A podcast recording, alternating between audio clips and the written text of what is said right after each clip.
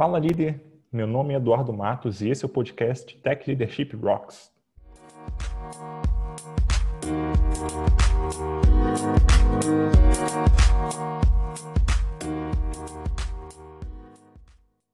Antes de começar, queria deixar dois recados aqui. O primeiro deles é que agora o Tech Leadership Rocks também tem uma newsletter. Nela, toda semana você recebe cinco links de palestras, blogs, podcasts, por aí vai, tudo para você se tornar um melhor gestor ou gestora de tecnologia, um pouquinho de cada vez. Você pode se inscrever em techleadership.rocks/newsletter. O segundo recado é que, caso você ainda não saiba, nós temos uma comunidade no Slack focada em liderança em tecnologia. E se você quer crescer como líder ou só quer ter a opinião de, de colegas da área, passa lá e dá um oi para o pessoal. Para acessar, você só precisa visitar techleadership.rocks/slack. Recados dados, agora vamos partir para a conversa com o nosso convidado. Hoje eu vou conversar com o Elton Mineto. Ele atua como Tech Manager na Tribe, é uma figurinha carimbada em várias comunidades de tecnologia e recentemente escreveu um livro com dicas de carreira para devs. Tudo bem, Elton? Obrigado aí por aceitar o convite. Tudo certo, cara. Obrigadão pelo convite. Esse é um papo massa. Boa, vamos lá. Então, o nosso papo aqui, acho que não podia ser é, sobre um assunto diferente, né? Sobre, basicamente sobre carreira ali em tecnologia. Daí eu queria começar é, é, perguntando, é, é entendendo né, muito a tua visão em relação a quais são as maiores preocupações que a gente tem, ou que a gente deveria ter na carreira para cada estágio que a gente está. Aí eu coloquei alguns estágios aqui, eu vou te falando um por um e você vai trazendo, né, é, a tua visão sobre as preocupações que você imagina que a pessoa deveria ter. Então pensa primeiro ali numa pessoa iniciante, né, que está começando a carreira, talvez esteja é, até ainda fazendo bootcamp, ou uma pessoa que está estudando ali, autodidata ainda, está querendo entrar na área de tecnologia. É, nesse momento de carreira, o que, que você acha que a pessoa deveria se preocupar mais?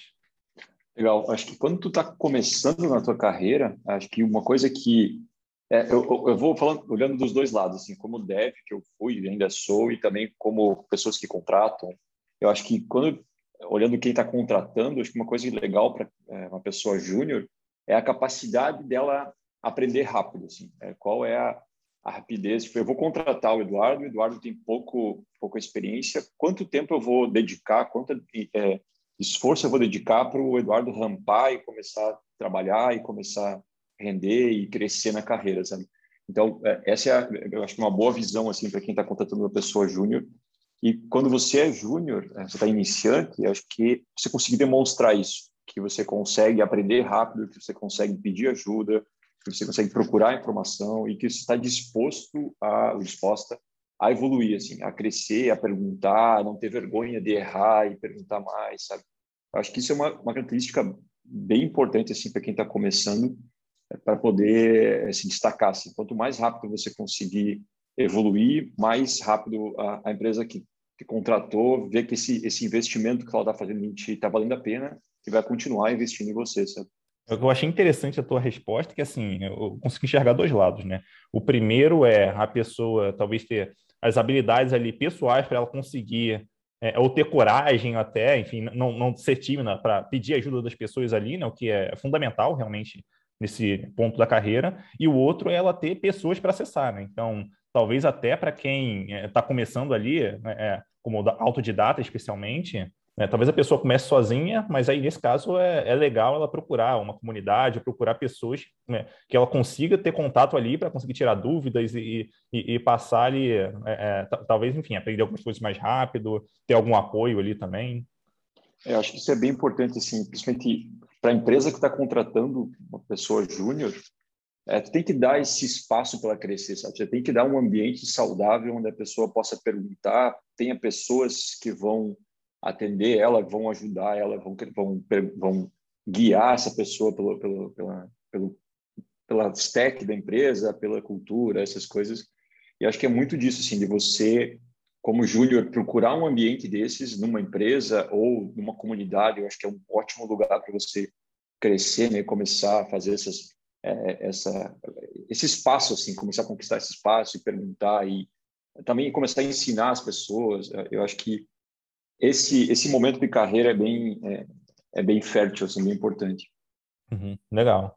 Aí, indo ali para uma pessoa que já está atuando como júnior numa empresa, talvez já esteja um tempinho ali, trabalhando na equipe. Tem alguma coisa que, na tua visão, essa pessoa poderia fazer diferente, né? Ou teria alguma preocupação que ela tem um pouco de diferente em relação a quem já está começando? Eu acho que quando tu contrata uma pessoa que é, ela já está um pouco na, um, há um bom tempo na área, ela já é pleno, começando a chegar pleno ou dali para frente, eu espero que é, quando eu contrato essa pessoa, ela rapidamente comece a dar resultados. Ela comece, ela consiga fazer o onboarding mais rápido, ela consiga é, começar a dar a, contribuições mais rápido. Então, eu acho que quando você está é, procurando uma vaga como pleno, ah, você tem que tentar, na minha opinião, tentar demonstrar isso. Olha só, eu já conheço isso, isso, isso. É, essas essas experiências eu já tenho. Isso eu posso contribuir para o time agora. Isso eu não sei ainda, mas eu sou capaz de aprender, sabe? Eu acho que a, o nível de exigência é um pouco mais pesado, assim, um pouco, um pouco maior, porque você já tem uma experiência, então você tem que demonstrar que você já consegue chegar jogando, nem que seja, sei lá, bater o escanteio, não precisa fazer o gol, mas tu já, já sabe o, como é que a coisa funciona, você já tem uma experiência, já, já quebrou algum build na sexta-feira à tarde, já fez um delete sem você já tem algumas experiências dessas que vão agregar mais rápido para o time que você está entrando. Então, é, acho que essa conseguir demonstrar isso é, é importante e a empresa que está contratando conseguir entender, beleza, é, o Eduardo tem essas experiências, se eu trouxer ele para o meu time, ele vai contribuir aqui aqui, esses pontos eu preciso dar apoio para ele crescer, para as pessoas crescer. Então, acho que essa combinação assim é, é, é bem saudável, sabe? Uhum. Bem legal, bem legal. Aí, quando a pessoa já chega ali numa posição mais de sênior, o que, que, você acha, para onde você acha que ela poderia estar olhando é, se ela estiver pensando em crescimento? Onde ela deveria estar focando? Eu acho que quando tu vê uma pessoa mais sênior entrando, você procura alguém que vai te ajudar a resolver problemas uh, que você nem às vezes nem percebeu assim. Então, a, a, eu acho que a pessoa sênior ela tem que chegar e olhar ou tentar olhar para a empresa, tentar olhar para os problemas com o olhar de, de, de, de, perguntar coisas novas, identificar problemas e achar caminhos, identificar problemas que você, como você é sênior, você já passou por problemas no passado, já, já estudou, já viu problemas parecidos então, você chegar trazendo sua experiência, olha só, eu já fiz tal e tal coisa, esse, esse caminho eu já vi dar problema, esse, caminho eu acho que tem é, partes boas, tem partes ruins. Aqui a gente tem um problema de possível problema de performance. A nossa arquitetura, ou a arquitetura não vai escalar se a gente ir por esse caminho. Então, a contribuição da pessoa sênior é muito mais trazer experiência de vida, assim, experiência de você está na trincheira lá, você participou de, de, vários deploys, várias, vários projetos, ou um projeto só, mas por muito tempo você tem uma experiência específica. Mas acho que trazer isso, assim, além do código, você dá um zoom out assim e conseguir ver, olha só, isso aqui vai se integrar aqui, isso aqui tem um caminho que pode ser mais arriscado. Ah, a gente, se a gente for para a nuvem, vai ter tal coisa. Se a gente for para microserviços, sabe? Eu acho que é tentar mostrar você está procurando emprego como sênior, tentar mostrar o quanto a tua experiência vai agregar para problemas é, do negócio, assim, começar a olhar também, por exemplo, a Tribe, que é onde eu trabalho agora, é uma empresa de educação. Então, se eu trouxer já exemplos de educação, de coisas que eu fiz, ou de, ah, eu sei que eles usam Elixir, então, ah, eu já vi tais problemas com linguagem funcional e ou tais soluções. Então, acho que muito trazer, além do, do detalhe do código, assim, mas dar um zoom out e ver arquitetura, ver até problemas de, de contratação, tipo, ah, a gente usa Elixir na Tribe, então a gente, ó, possivelmente, nós vamos ter um problema de contratação de pessoas, então a gente já tem que começar a pensar em treinar as pessoas aqui e fazer uma, uma, uma um approach com a comunidade, sabe? Então, uma pessoa, quanto mais sênior, ela começa não olhar tanto no código, mas olhar soluções e problemas e arquiteturas. Acho que essa é, é pelo menos a visão assim que eu tenho visto assim é, no mercado. Uhum. É bem legal. Eu, eu, lembro de um vídeo que eu assisti do Felipe Deschamps há um tempinho atrás, onde ele, é, é, ele faz uma analogia que eu acho que é, é, bem aplicável aqui, né? Quando a gente fala dessa escala de, de crescimento assim do, do dev, eu acho que até de qualquer profissional, né? Que é basicamente quem é, quem é júnior normalmente essa pessoa ela precisa de uma bola ali para ela conseguir jogar. Se você não passar muito bem a bola para ela, provavelmente ela vai ter muita dificuldade. Mas se você passar a bola certinha, ela até consegue caminhar sem grandes dificuldades ali. Agora, para quem é pleno, você já pode passar uma bola um pouco mais quadrada, e esse pleno ele vai dar um jeito de fazer acontecer, de arredondar a bola para conseguir jogar. É, para quem é sênior, aí provavelmente nem bola existe, ele vai ter que criar a bola ainda para conseguir passar para as pessoas conseguirem fazer. É, é, e, e é, vai, é um negócio... ser, vai servir desculpa, nessa analogia, ele vai, a pessoa sênior vai agir, agir mais como um técnico, como um coach técnico mesmo e ajudar as pessoas a, a, a bater o escanteio certinho, essas coisas. Uhum, é, exatamente. Aí eu, eu, acho que entra justamente ali no papel, é, o próximo do papel de quem está em gestão, né? Que aí não vai olhar só para a parte técnica, vai olhar para as pessoas também, de, de alguma forma, né? É, é, é, assim que você vê? Tem, tem alguma coisa a mais que você enxerga aí? É, eu acho que uh, até um bom tempo atrás, uh, não tão longe assim, a gente tinha que meio que uma evolução da pessoa sênior era virar gerente.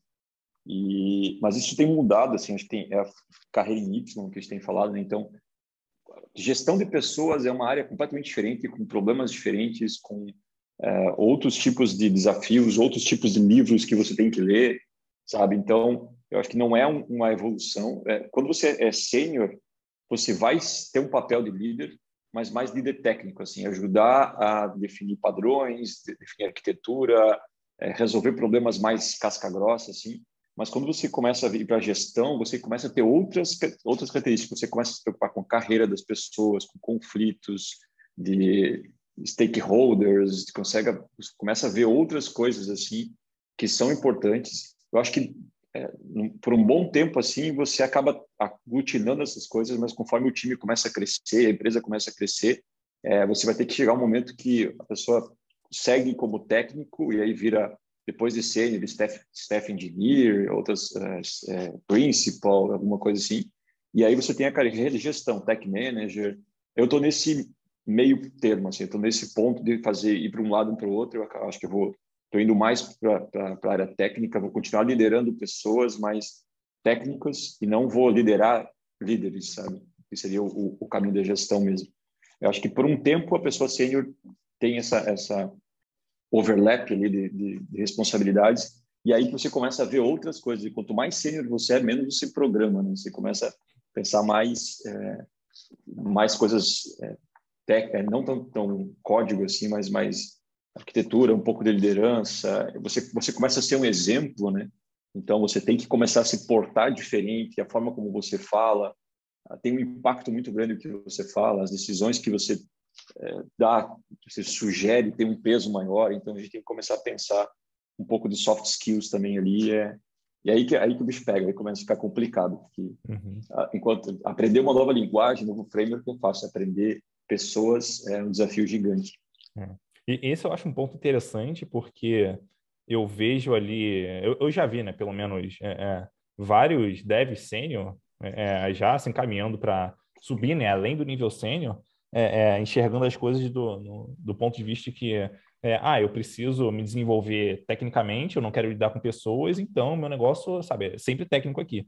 Só que eu vejo muita oportunidade que provavelmente vai ser perdida ali ao longo do caminho, né, ou muitas dificuldades que é, esse ou essa dev vai enfrentar, se não tiver algum traquejo com pessoas ali, entender como é que ele faz para liderar um projeto, para engajar as pessoas, para uma, uma iniciativa. Então, eu vejo ele que tem, tem muita, muita oportunidade que, aprendendo um pouquinho sobre pessoas, é, é, devs conseguem evoluir até mais rápido na, na carreira.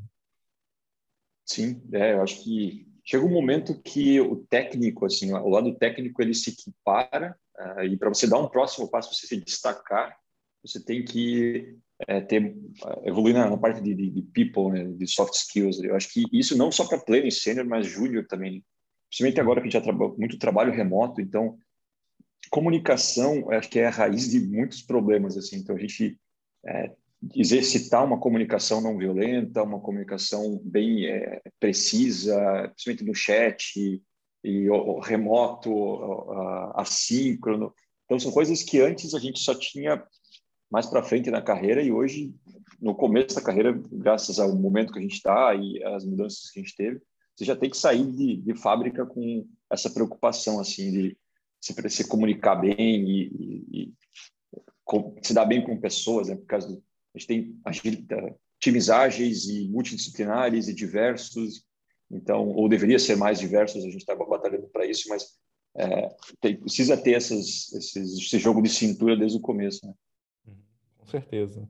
E um negócio que eu via alguns anos atrás, mas eu é, vejo cada vez menos e eu acho que é um tipo de coisa que vai cada vez mais ficar, vai, cada vez mais vai ser raro no mercado, são justamente aquelas pessoas que trabalham com programação e que elas querem viver no mundinho delas, né? E que tem dificuldade de trabalhar em equipe ali e de até de, de, executar outras tarefas que não sejam ligadas à programação. Talvez conversar com algum stakeholder, ou negociar com o product manager, enfim, esse tipo de coisa, né? É, é, é, é algo que, assim, eu vejo como uma tendência das, das empresas, inclusive, cobrarem esse tipo de, de, de esse tipo, o mínimo de conhecimento da pessoa em relação a isso e alguma atitude também para ela poder fazer algo além da programação quando necessário. É, eu acho que tem, eu acho que sempre vai ter um espaço no mercado para essas pessoas que são muito técnicas e muito introvertidas e não vou, não é, dá para dizer que não existe esse mercado, mas ele é muito pequeno e você acaba se limitando muito. Tipo, você acaba fazendo coisas é, muito específicas e mais difícil de, conseguir um bom emprego. Agora, quando você abre esse leque de é, soft skills e trabalhar em equipe, essas coisas, você abre o universo para muita, muito, muito emprego, né? Então, acho que não é nem saudável você fazer isso porque te limita tanto que não vale a pena, sabe? Uhum, com certeza. Aí, pensando ali numa pessoa que está é, tá buscando se desenvolver, crescer na carreira e tal, é, como é que você acha que ela consegue vender o peixe dela sem, sem parecer é, prepotente, né? né? Como é que ela consegue se destacar ali entre tantos outros devs que estão ali juntos com ela? Cara, o, o meu irmão, ele é designer. Tá? E quando você pede para ele, ah, Éder, quero que, que, você faça, quero te contratar para fazer uma ilustração, ele não vai te mandar um currículo, ele vai te mandar um portfólio. Ele vai dizer, ó, ele não vai dizer num, num, num, num doc dizendo eu sei fazer tal coisa. Ele vai te dizer, ó, eu fiz essas ilustrações aqui para esses clientes, é isso que eu sou capaz de fazer. Eu gosto bastante dessa analogia para dev também. Eu acho que a gente pode criar o nosso nosso portfólio e mostrar para as empresas, para o mercado, o que, que a gente é capaz. É, isso pode ser um post, pode ser um vídeo, pode ser um, um projeto no GitHub, pode ser uma live no Twitch, sabe? Ou uma participação uma palestra, ajudando a organizar um evento. Então, tem várias formas de que a gente pode mostrar o que a gente faz, além de só deixar um currículo parado ali, mas ter essa preocupação que o meu irmão tem, que outros ilustradores têm. De, é, meu irmão, por exemplo, ele tem algumas ilustrações que são para cliente específico, assim, cliente mais é, tradicional, e ele tem ilustrações próprias dele, que é para mostrar os outros estilos que ele é capaz, sabe, as outras coisas que ele faz hora, em outras horas e, e faz por pôr lazer. É, e acho que é mesmo funciona para a gente. Então, eu tenho meus códigos que eu faço para a empresa, que são sei lá, um crude para alguma coisa, mas ao mesmo tempo eu tenho lá, tá, estou fazendo, sei lá, meu repositório, meu GitHub tem um repositório sobre vários exemplos de microserviços usando Go, sabe? sabe? Tem coisas que eu faço por hobby, coisas que eu faço porque eu quero aprender. Isso tudo vai agregando, vai mostrando para as empresas que vão me contratar, dizendo, oh, beleza, o um programa com isso, ele se interessa por isso, eu já vi que ele é capaz de fazer isso, eu vi que ele palestrou, eu vi que ele escreveu.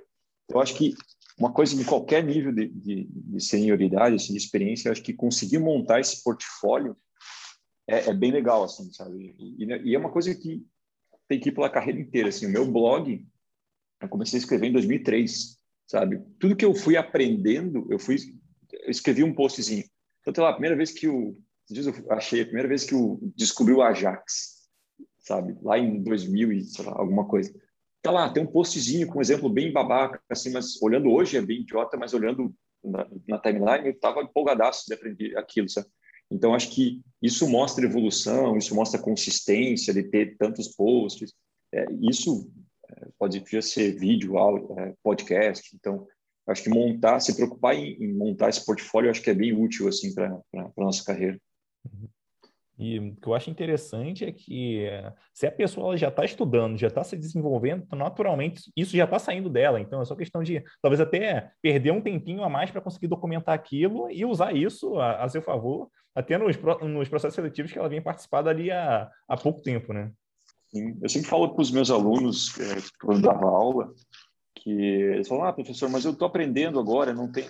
Se você dedicou mais do que uma hora para aprender alguma coisa, escreve um post, cara, porque você vai salvar uma hora de outra pessoa.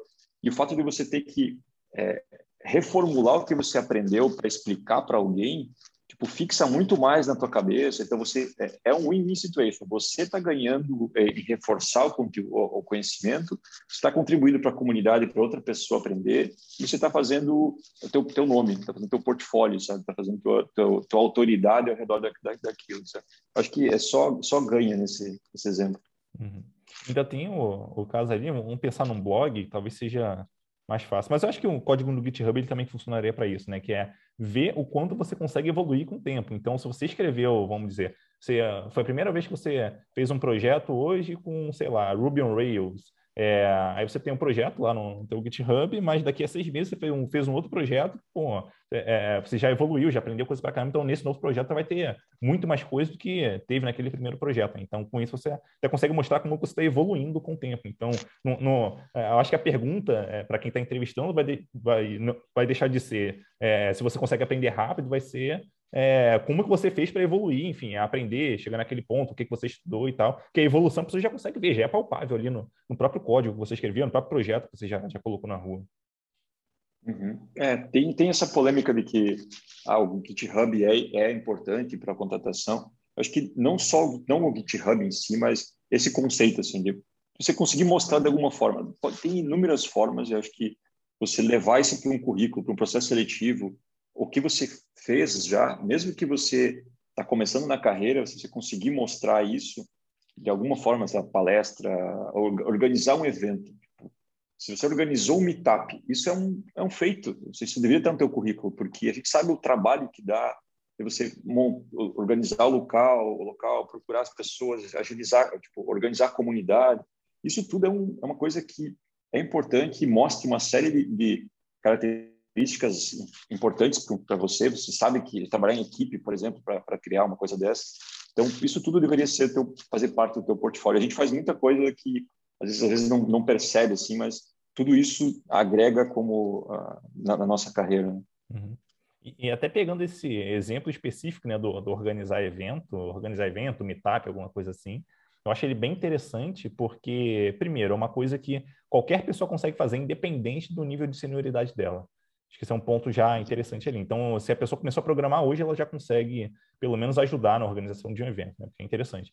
E o segundo é que é, o próprio organizar o evento já é uma forma da pessoa conseguir demonstrar ali que ela tem algumas habilidades mais soft, né, que é, são difíceis de você avaliar numa entrevista e que se você passou por ela no evento, então, é, quer dizer, faz todo sentido você levar isso como exemplo também durante a entrevista para mostrar que você realmente é, é, aprendeu aquilo e que você é, talvez tenha até mais habilidade naquilo do que muita gente já está programando há mais tempo. Com certeza. É bem isso que você falou, Fred. Tem várias coisas de soft skills que é muito difícil pegar numa entrevista técnica, assim, numa entrevista de, de seleção.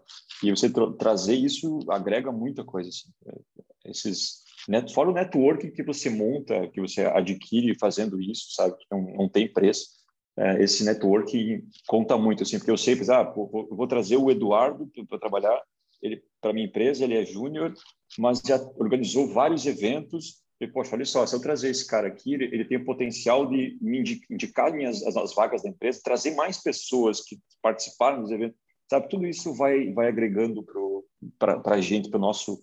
Eu gosto muito da, da analogia de se pegar a Coca-Cola, por exemplo, ela tem toda uma, uma Vamos pegar a Heineken, por exemplo, que eu prefiro. Tem todo uma, um time de marketing global que cuida da marca Heineken. Então, acho que o mesmo a gente deveria cuidar da nossa marca pessoal, assim, é, cuidar do que, que as pessoas veem da gente, profissionalmente falando, o que, que elas conseguem enxergar, e que, que tomar um cuidado no que selecionar e o que mostrar. Acho que isso ajuda bastante também. Uhum, legal, legal. E até aproveitando então esse gancho de, de marca pessoal, é, você comentou lá no livro, você deu enfim, vários exemplos de, de locais onde a pessoa pode desenvolver a marca pessoal, né, que ela pode usar para isso. Então, desde liderar grupo de usuário, projeto open source, blog, livro, palestra, enfim, é, é de, desses, de, dessas opções aí, né, é uma pessoa que, na tua visão, está tá ali ainda como júnior, enfim, nessa, mais ou menos nessa posição, é, onde você acha que poderia, a, a pessoa poderia começar a trabalhar é, ou qual seria o primeiro passo que você indicaria para uma pessoa para ela começar a desenvolver essa marca pessoal e ser mais reconhecida? Eu acho que depende muito do, do que a pessoa gosta. Tipo, eu gosto muito de escrever é, código e texto. Assim, mais recentemente eu tentei fazer umas coisas de vídeo, de áudio, mas é, não é a coisa que eu sou, que eu tenho mais é, alegria em fazer. Eu faço, mas então eu acho que entender o que que você tem mais desenvoltura e começar a fazer. Eu acho que o importante é consistência, assim. Tipo, eu tenho uma meta pessoal de pelo menos um post por mês, assim. Então, eu tenho uma lista de, de, no meu caderninho de todas as ideias de post durante a, a, a, o trabalho, assim, sempre, pô, isso aqui daria um post. Eu vou lá e anoto uma no, no, caderninho. E aí, de tempos, tipo, ah, esse mês eu não fiz nada ainda. Eu pego no meu, no meu caderno e digo, pô, legal, tem essa ideia aqui que eu anotei lá três semanas atrás. Pô, acho que isso aqui dá um, dá um, dá um post, ou dá um, um repositório, ou dá uma palestra. Então, acho que o importante é consistência, assim, mostrar consistência. Fora que mostrar consistência é uma, é uma característica ótima para um, desenvolvedor, para uma pessoa desenvolvedora, porque você mostra, tipo, se essa pessoa estivesse no meu time, ela tem todo esse esforço para fazer uma coisa pessoal, então ela tem esse esforço de continuidade, de se preocupar com isso. Então, acho que é, ter uma, uma continuidade ajuda bastante, assim, sabe? E aí, pensando ali no, na, na evolução né, do, do profissional na, na área de tecnologia, como é que você enxerga aí os trade-offs entre ser generalista, especialista ali, talvez full stack, você chega a comentar sobre full cycle também, como é que você enxerga aí é, é, as vantagens e desvantagens de cada um deles? Isso é um tema bem polêmico, assim, a, a, a minha opinião é que tem dois momentos em que faz sim, total sentido você ser full, full, full stack, que acho que no começo da sua carreira faz total sentido você ser full stack, porque você precisa experimentar várias, várias tecnologias e várias áreas, até você entender o que, que você é melhor, o que, que você se sente mais produtivo, o que, que você se sente mais, é, gera mais impacto. Então, faz muito sentido você fazer todas as coisas que você puder. Uh, e em um momento da empresa, por exemplo, a, a, antes de vir para a Tribe, eu trabalhava na, na Coordination, que era uma, uma startup, e a, a startup estava muito no começo. Então, ter uma, alguém, pessoas full stack, era muito importante porque a empresa estava no começo e a gente não sabia exatamente o que, que, o que, que ia rolar, então tinha todo o MVP e toda.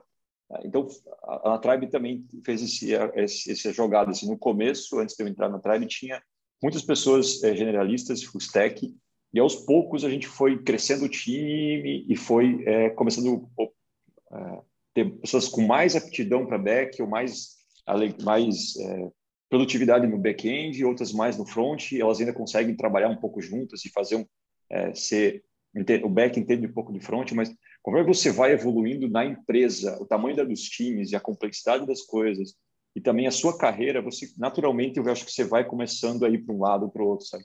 Porque é, a gente começa a perceber que é muita coisa, é, é, é muita coisa. Você aprender, é, se especializar em full stack, você vai é tipo aquele malabarista com os pratinhos, sabe? Você começa a girar de um lado quando você vai para o outro você aprende back-end muito bem, aprende uma linguagem, vai para o front, é, começa a ver um framework que putz, a linguagem que eu estava vendo no back-end já evoluiu muito mais. Então, acho que no começo faz sentido.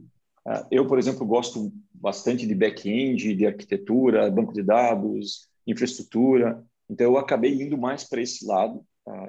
Entendo um pouco de front, consigo fazer code review, essas coisas. Sou bem mais lento no front mas é, dá para se virar. Mas meu foco acabou indo mais para esse lado e, e, e, eu vejo isso como uma tendência. Assim, várias pessoas que eu conheço que são mais seniors, mais especialistas, elas vão indo para esse caminho. Assim, de, aos poucos, no decorrer do, da, da tua vida, você vai pegando projetos diferentes.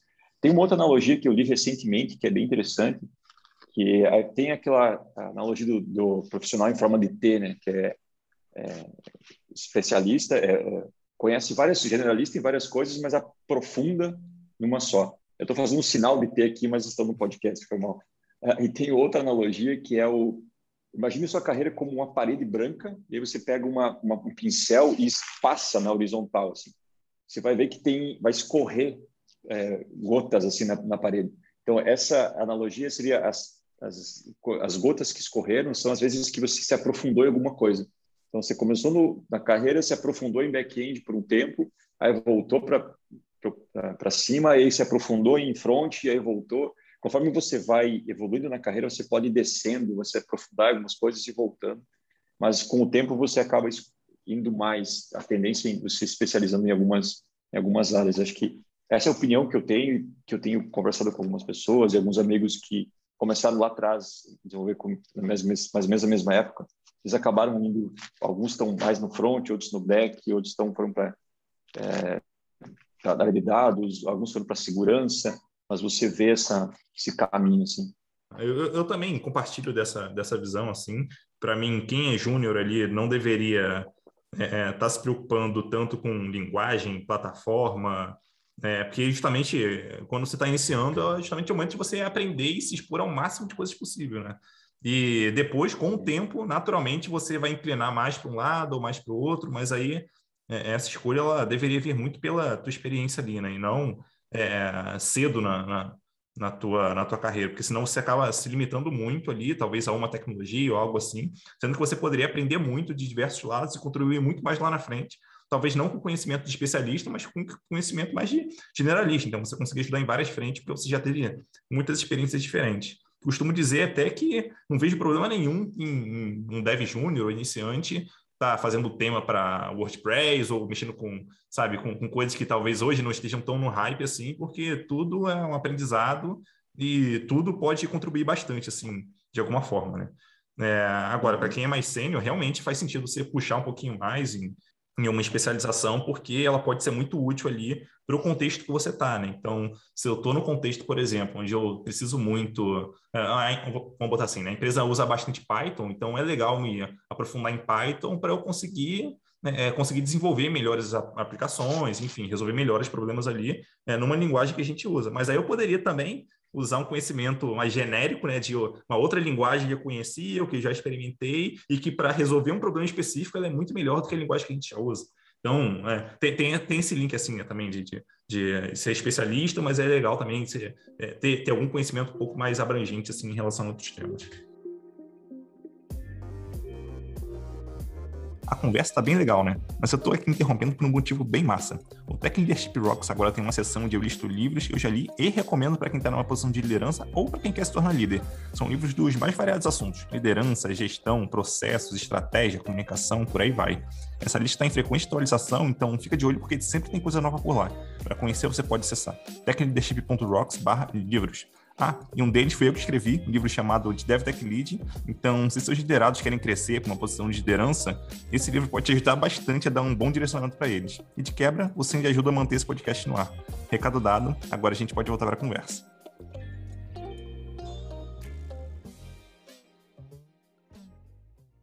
Na, na, tua visão, como é que uma pessoa consegue tirar o, o, o máximo de aprendizado do trabalho dela? Porque assim, ela está trabalhando ali né, no dia a dia, está tá resolvendo tarefas e, enfim. É, mas aí é legal também ela aproveitar esse tempo para conseguir aprender de alguma forma. Então, na tua visão, como é que ela consegue tirar o máximo de aprendizado possível das tarefas que ela já faz no dia a dia? Eu acho que algumas formas, por exemplo, acho que uma, uma bem legal é code review. Então, se oferecer para revisar código das outras pessoas, dos outros times, Acho que isso, a maioria, acho que boa parte das empresas hoje passam por esse processo de code review nas tarefas. Acho que isso é bem legal.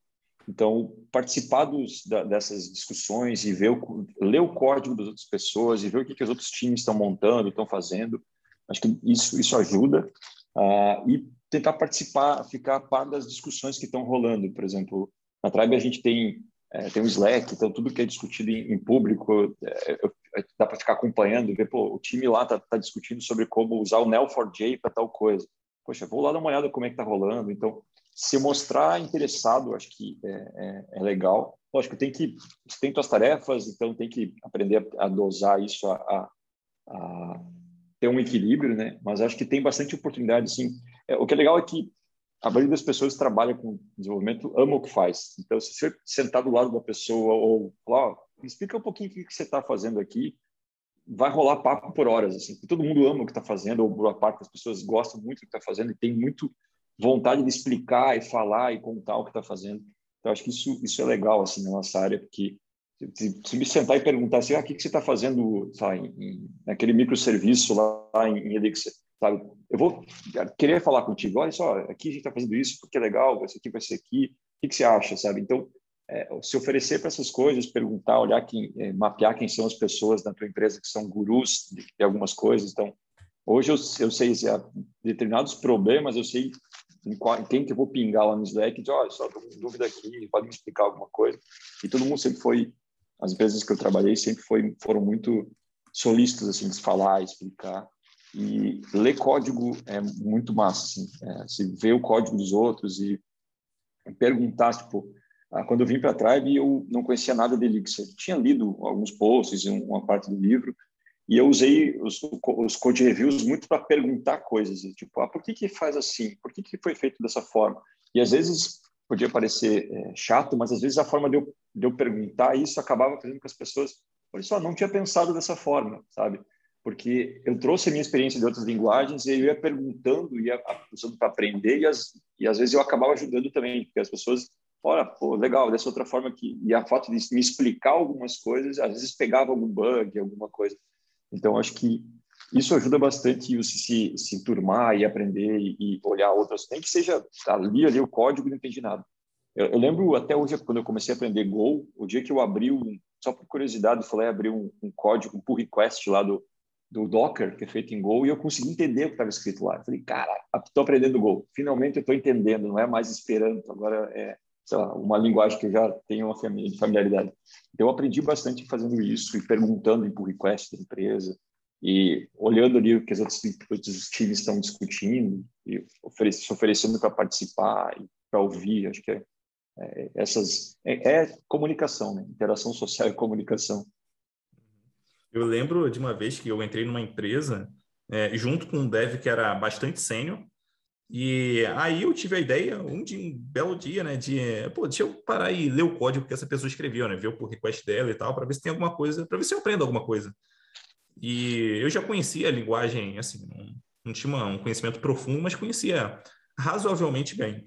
E só de ler o pull request já aprendi umas três coisas diferentes ali. Eu, putz, não sabia que dava para fazer isso, nem isso, nem isso. Caramba, tipo, parei aqui cinco minutos para ler e já aprendi alguma coisa, sabe? Então, realmente é uma, uma forma aí bem interessante de, de aprender coisas, assim, ler código das pessoas que estão em volta mesmo ali, né? Talvez em outra equipe, ou enfim, alguma coisa assim. É, ou até, dependendo do caso, na mesma equipe mesmo. E um, um outro negócio que eu acho legal, né, quem está ali na equipe fazer, né, quando possível, é, é, parear com as pessoas. Então, sentar e resolver uma tarefa juntos mesmo. Sentar, pô, vamos resolver, vamos codar junto. É, talvez até é, é, compartilhar ali o, o teclado, obviamente, é, remotamente, né? Seria o, cada um codar um pouquinho e, enfim, dar o push para o outro continuar, alguma coisa nesse sentido, porque é uma forma de você ver, como a, entender né, como a pessoa pensa e, e, conseguir enxergar formas diferentes de pensar, enfim, no mesmo problema, sem contar a colaboração que, que existe ali, que é bem interessante também. Então, acho que parear é uma, uma forma bem legal, especialmente para quem é mais iniciante. E para quem é mais sênior, para conseguir, especialmente, ajudar né, os mais júniores a crescerem mais rápido. Então, é um, é um método aí bem interessante. É, um, um, outro ponto que eu acho legal também trazer e que eu tento estimular assim, bastante é justamente o, o que eu chamo de procurar sarna para se coçar. Né? Então, é, ali quem, quem é, falando da, da galera mais júnior, né, que tem talvez um pouco mais de receio de fazer uma coisa ou outra, é, eu acho que esse é o momento de justamente pegar as coisas e tal. Tipo, deixa eu tentar fazer, se eu não souber, eu vou correr atrás de quem sabe, vou parear com a pessoa, vou dar um jeito, mas vou garantir que isso vai acontecer, né? É, obviamente, ela é, dificilmente vai conseguir resolver aquilo sozinha, mas correndo atrás das pessoas e pedindo ajuda, é bem capaz que ela consiga e que ao longo do caminho que ela aprenda também, enfim, várias coisas diferentes ali, seja é, é, várias formas de pensar no, no, assunto, várias formas diferentes né, de pensar no assunto, seja até questões técnicas, enfim, por aí vai. Então, é, você procurar ali problemas para você é, é, enfim, resolver sem necessariamente alguém te passar alguma coisa, também é uma forma que eu acho bem interessante, além de mostrar que a pessoa é proativa também, então, que é sempre legal. Uhum. É, e não só código também, mas olhar a documentação dos projetos e se não tem documentação, perguntar por que não tem, se oferecer para documentar, é uma forma incrível de você aprender um, um sistema, aprender alguma coisa, é melhorar a documentação que já existe. E se você chegou e não conseguiu entender o que está lá, o que deveria estar tá acontecendo, é porque a documentação está falha e você pode melhorar. E, e com isso você vai perguntar para as pessoas e vai navegar no código e vai é, perguntar decisões. Por que, que a gente decidiu fazer dessa forma esse, esse banco de dados? E aí você vai evoluindo e vai crescendo, vai aprendendo as coisas e vai ajudando o time a porque quando a gente está na correria do dia a dia, várias coisas são decisões são tomadas, são esquecidas, são ah sempre foi assim E eu gosto muito quando entra alguém novo no time, eu fico muito empolgado quando entra alguém novo no time, não, independente da, da senioridade, porque essa pessoa vai sacudir o status quo, ele vai fazer perguntas que a gente não faz há muito tempo, vai ter coisas que estão falhas ou que estão na cabeça das pessoas. Então, acho que entrar sempre que entrar alguém no time, acho que é muito legal. Uhum, com certeza. E aí, já pensando agora do, do ponto de vista do, do, gestor, o que, que você acha que gestores conseguem fazer ali para ajudar a maximizar o crescimento do, dos membros da equipe?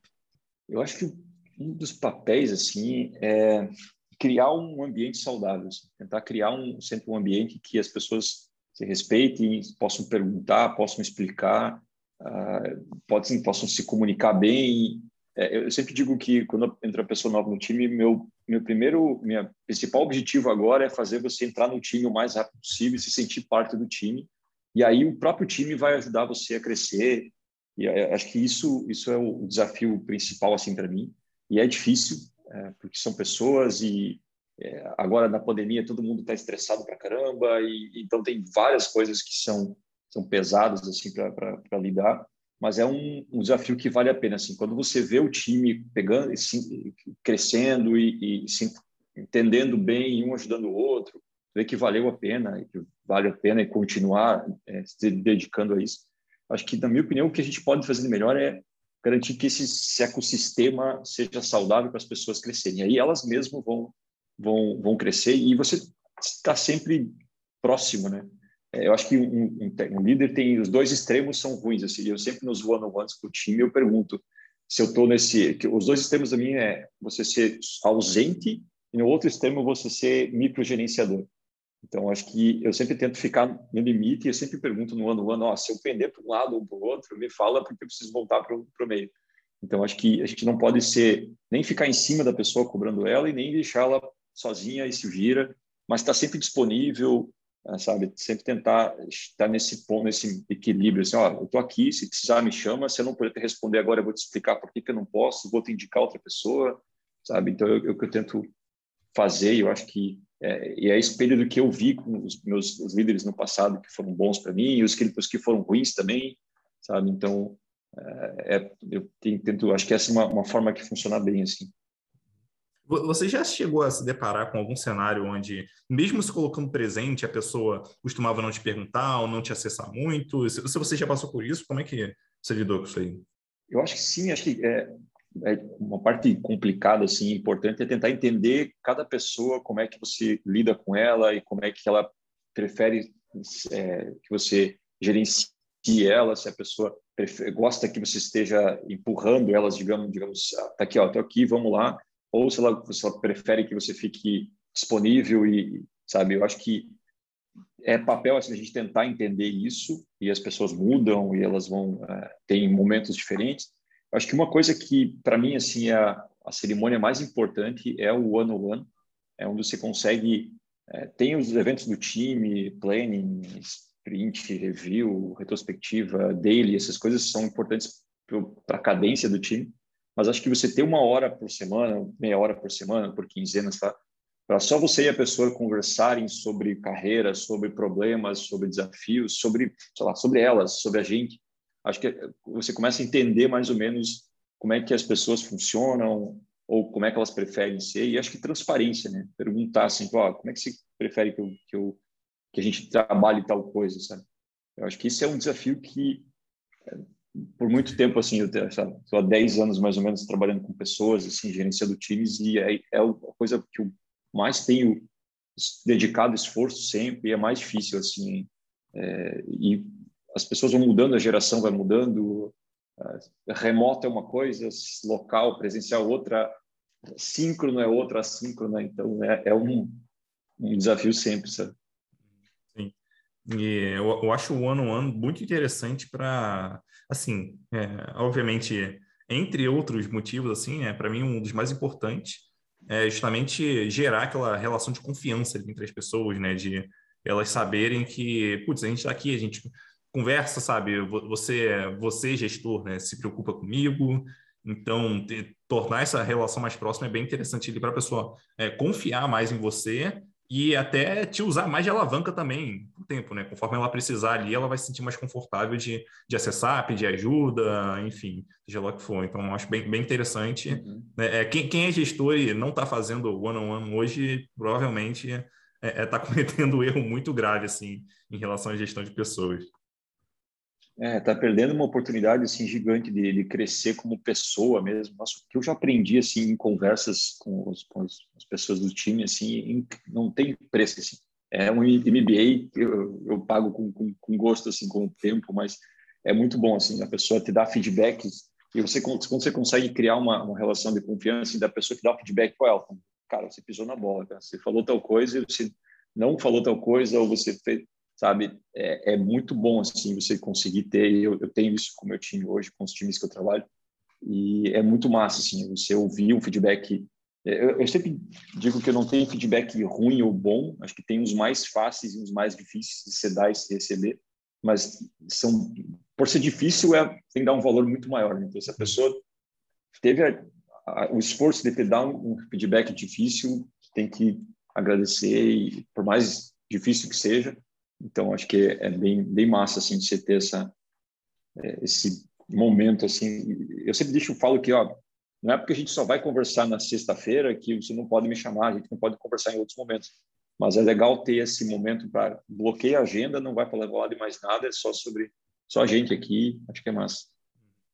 Nesse caso, o feedback eu acho interessante, assim, porque é, eu, eu, acho legal separar uma coisa da outra, porque uma coisa é é, é um feedback difícil, foi difícil receber, é, isso é uma coisa. Outra coisa é, a pessoa teve coragem de realmente falar para mim, isso é outra coisa. Então, é, é, o fato da pessoa realmente trazer aquilo, é, eu deveria estar enxergando como um ato de coragem da pessoa e agradecer a pessoa por aquilo, já que é para me ajudar, né? Uhum. E o fato de eu processar aquilo, entender, parar, pensar, talvez até sofrer um pouquinho ali, né? Por conta do, do que eu vi, isso é outra coisa, tem que tratar separadamente, né? Então, beleza, tentar entender o que aconteceu, é, é trabalhar para melhorar, por aí vai. Então, é, eu acho legal encarar diferente, porque né, é, se, se, a gente juntar tudo num, num, num, bolo só, é capaz da gente talvez não não gostar do feedback, talvez ele não, realmente não seja tão útil assim para a gente. Aí a gente trata a pessoa como se ela tivesse falado algo que não foi útil. Então, quer dizer, tipo, ela falou algo ruim para a gente, sabe? Para mim, a gente não deveria separar uma coisa da outra e aprender a tratar é, é de forma independente, justamente para para tirar o máximo benefício disso. Né? Então, se a pessoa fez um negócio que é difícil fazer e que é, e, mesmo assim ela teve coragem, então que ela seja é, é bonificada com pelo menos um obrigado por aquilo, né? Acho que é bem interessante justamente para uhum. estimular com que a pessoa continue fazendo aquilo no futuro. E mudando um pouquinho de assunto, aí pensando é, é no nosso é, crescimento de carreira e mudança de empresa, é, assim, que a gente tem visto ultimamente, justamente são os profissionais de tecnologia escolhendo as empresas e não mais o, o contrário, né? Então, antigamente as empresas escolhiam os profissionais, mas agora quando a gente fala de tecnologia, hoje são essencialmente os profissionais que escolhem as empresas. Então, num cenário desse, como é que você acha que quem trabalha ali com tecnologia consegue escolher uma empresa legal para trabalhar? Quais são os critérios que você é, julga que são interessantes? Massa, eu acho que isso varia muito de, de pessoa para pessoa e de momento para momento, né? Às vezes você está, se você é mais jovem, está no começo de carreira, é, você quer sei lá, crescimento acelerado, você não se importa trabalhar mais do que oito horas, você está é, disposto a lá, pegar stock, stock options porque você vai, tá, tá, teu, teu custo de vida é menor e você pode ganhar no, no, no futuro. Se você já é mais velho, você tem filho, esposa, marido, talvez o teu nível de risco é diferente. Então, acho que depende muito do momento de carreira da pessoa, do momento da, de vida. E acho que é como você falou, a gente está escolhendo, é, quando eu faço uma seleção, eu sempre falo, eu tô, a gente está entrevistando você, mas você tem que entrevistar a gente também. Se, se não bater os momentos, vai ser perda de tempo. A gente vai contratar você, você vai sair do lugar que você está, vir para cá, não vai curtir e vai sair. Então, os dois lados acho que tem que tem que se entrevistar e chegar a uma conclusão que faz sentido. Então, o que, que é importante, pra, acho que depende muito disso para mim, assim, são, são uh, três coisas. Assim, são, eu preciso ter desafios técnicos que me façam crescer. Eu preciso ter pessoas ao redor de mim com quem eu consigo aprender coisas, uh, de qualquer que seja a área, não só técnica. E eu preciso ter, para mim, faz é, uma, um peso assim legal o propósito. Assim, se o propósito da, da, da empresa bate com o meu propósito, sabe? bater com as coisas que eu acredito. Então, acho que essas três coisas, lógico, salário, benefícios, tudo é, é, é, é reflexo e, é importante para caramba.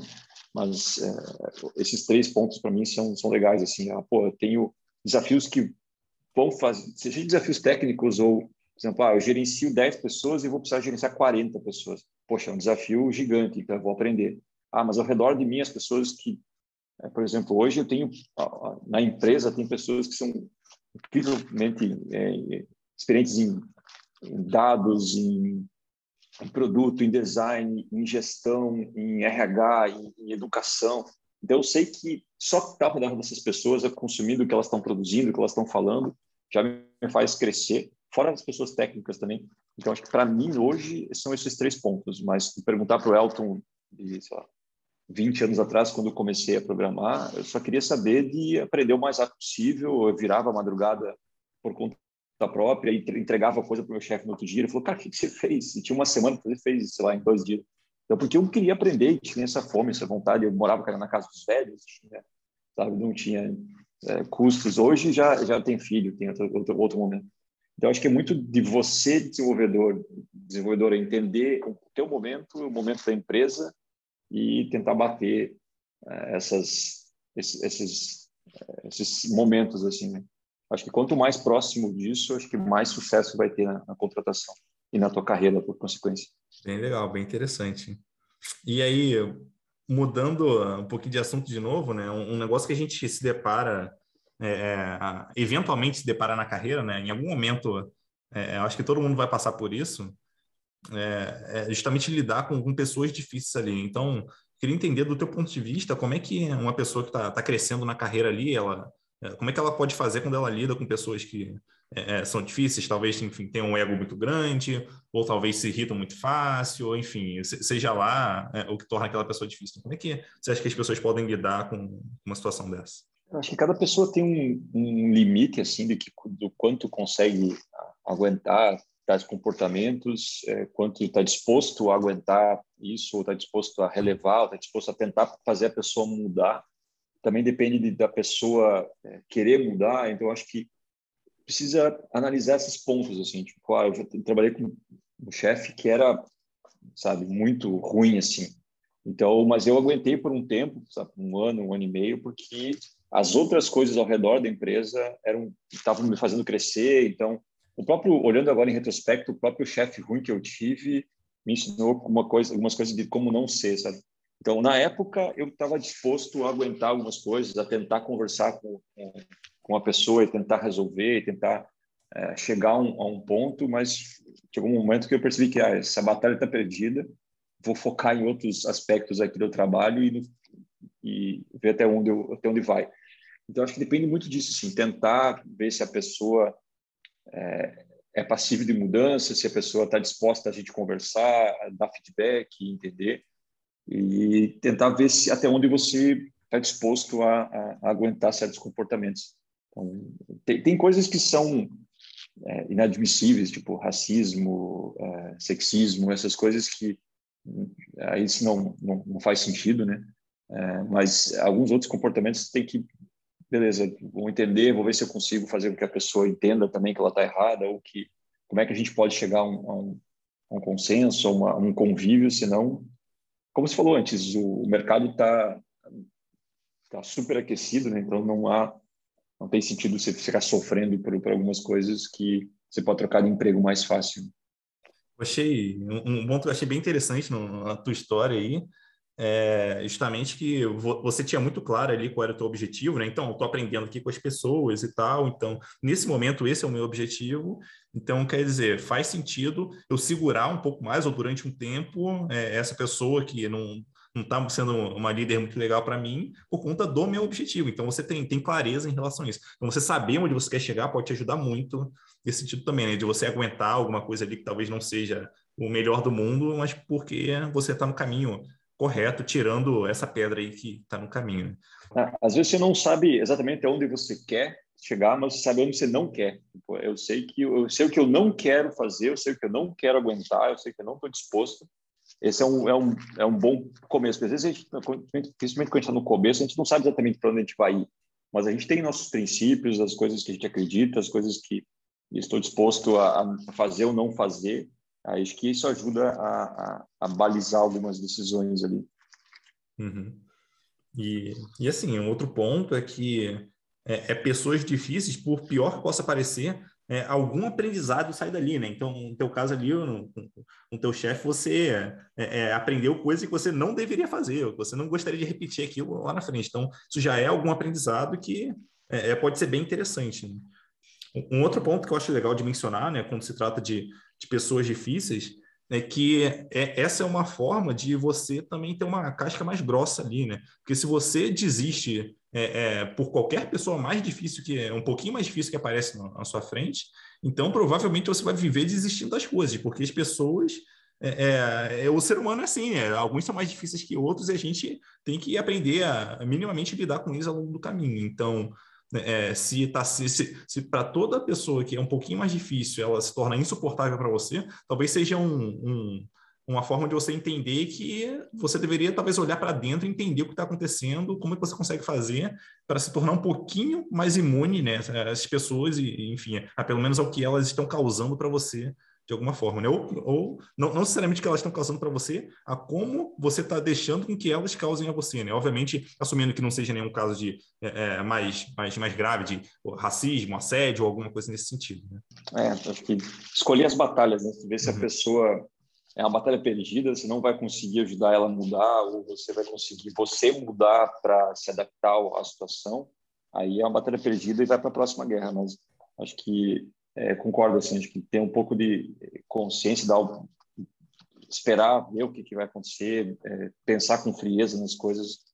É, lógico que agora que a gente já é mais experiente, fica mais fácil ver isso, né? Mas é, eu acho que ter pessoas ao teu redor que vão te ajudar a tomar essas decisões também é importante. Outros colegas, outras pessoas, família, essas coisas, outras é, outras pessoas do mercado também acho que ajuda. Uhum.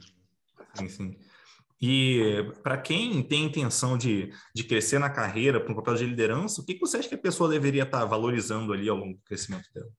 Eu acho que não só para liderança, mas para qualquer é, âmbito da nossa carreira, assim, eu acho que eu vejo duas formas de crescer, assim. Uma é com educação e outra com experiência, sabe? Educação, é, e aí entra tanto dev quanto líder, é livro, post, palestra, sabe? Aula, faculdade, curso, acho que isso é, entra na educação. E o outro aspecto é, é experiência, assim, é, tá? Eu preciso é, trabalhar em mais lugares, eu preciso fazer mais coisas, eu preciso ter mais. Acho que são as duas formas que você vai começar a crescer. Tipo, ah, eu, por exemplo, até escrevi sobre isso num post recentemente. 10 anos, eu estou com 20 e poucos anos de carreira, então eu fiquei 10 anos desenvolvendo e eu pensei, poxa, agora eu quero tentar ser líder, quero tentar liderar e eu tentei, fui, fui é, tentei, troquei de empresa, tentei fazer isso, é, comecei a fazer isso. E aí fui lendo coisas e pegando mentoria e conversando com outros, com outros colegas, outras pessoas, e aí praticando. Liderei uma pessoa, um time com três pessoas, depois com quatro, depois com cinco, depois foi crescendo, foi dando os próximos passos e sempre tentar dar um, pegar uma experiência. Agora eu vou precisar, agora nesse momento estou gerenciando três times uh, de tamanhos diferentes, mas é um desafio bem difícil, um troca de contexto e tem que ficar a par do que está acontecendo, gerenciar tempo, gerenciar escopo. Então, é, parte técnica, então é, é, é um desafio que está sendo bem legal. Então, acho que essas duas coisas assim são bem importantes, é, na minha opinião, tentar se educar é, conscientemente, buscar livro, post, o que você acha, qualquer coisas que te tragam conhecimento e tentar colocar isso em prática, sabe? Porque várias coisas e, e, é muito importante na nossa área ver, pô, o Spotify está fazendo tal, tal processo, tal coisa. Beleza, entendi como é que é lá, vou tentar aplicar aqui na minha empresa, adaptar para a minha realidade, ver se funciona, porque não, não é só pegar o que está no livro e adaptar aqui ou no post, então é, não pode ser desenvolvimento orientado à palestra, né? Você vai assistir uma palestra, no outro dia você desfaz tudo que você fez na empresa e muda, aí tu vai para outra palestra, sabe? Talk Driven Development. Eu acho que é, tentar pesar essas duas coisas, assim, a educação que você adquiriu de alguma forma e tentar colocar na prática isso para para ver como é que é a vida real e o momento que você está, de empresas, times, essas coisas. É, tem, tem, um ponto sobre educação, assim, que eu acho bom comentar, ou pelo menos tento aplicar muito na, na minha carreira, né, que é, É, educação, obviamente, é importante, eu leio bastante, enfim, tento me informar o, o máximo que eu, que eu consigo, porque eu acho que ter esse repertório é, é bem interessante, né? Ele acaba sendo útil em, em algumas situações que talvez no momento da leitura ele não seja tão útil assim, mas quando a gente se depara com um problema, ele passa a ser bem útil. É, mas, mas, tem um ponto também em relação à educação, eu acho que assim, é a pessoa tentar realmente aplicar aquilo ali quando possível, porque se ela não aplica aquilo ali, é, a tendência dela esquecer aquilo que ela que ela, que ela absorveu né, quando ela estava lendo, a tendência dela esquecer é muito maior, sem contar que não vai gerar um, um real aprendizado, ele vai ser muito mais um, uma percepção de aprendizado, porque na prática as coisas tendem a não ser exatamente como estão é, na teoria ali, obviamente, né, é, talvez é, em casos mais técnicos até seja, né? Mas ainda assim é capaz de ter alguma diferença ali na realidade que a pessoa só vai pegar realmente tendo a experiência de botar aquilo ali. Então a educação, na minha visão, ela é, serve uma, muito como uma forma de de é, habilitar ou facilitar a, a, o ganho de experiência, porque você já vai ter é, algum conhecimento sobre aquilo, você vai conseguir talvez executar de forma mais fácil, entender o que está acontecendo. Então, quer dizer, um meio que complementa o outro, né? A experiência acaba também te dando mais espaço para, enfim, para você buscar aprendizado depois, acaba pedindo alguns tipos de aprendizados que você vai, ter, vai precisar buscar, então um acaba complementando o outro de certa forma. É, às vezes você tipo, ah, assistir um, sabe, ver um vídeo, ver uma palestra, ler um post sobre um framework novo pô, faz um, uma prova de conceito daquele framework baseado em alguma coisa que você já viu, ou que você tá, vai usar na empresa, ou que você quer fazer, e aí você começa a pegar a experiência, e quando você vai precisar disso de verdade, você já fixou aquilo, já tem aquele conceito pronto, aquele exemplo.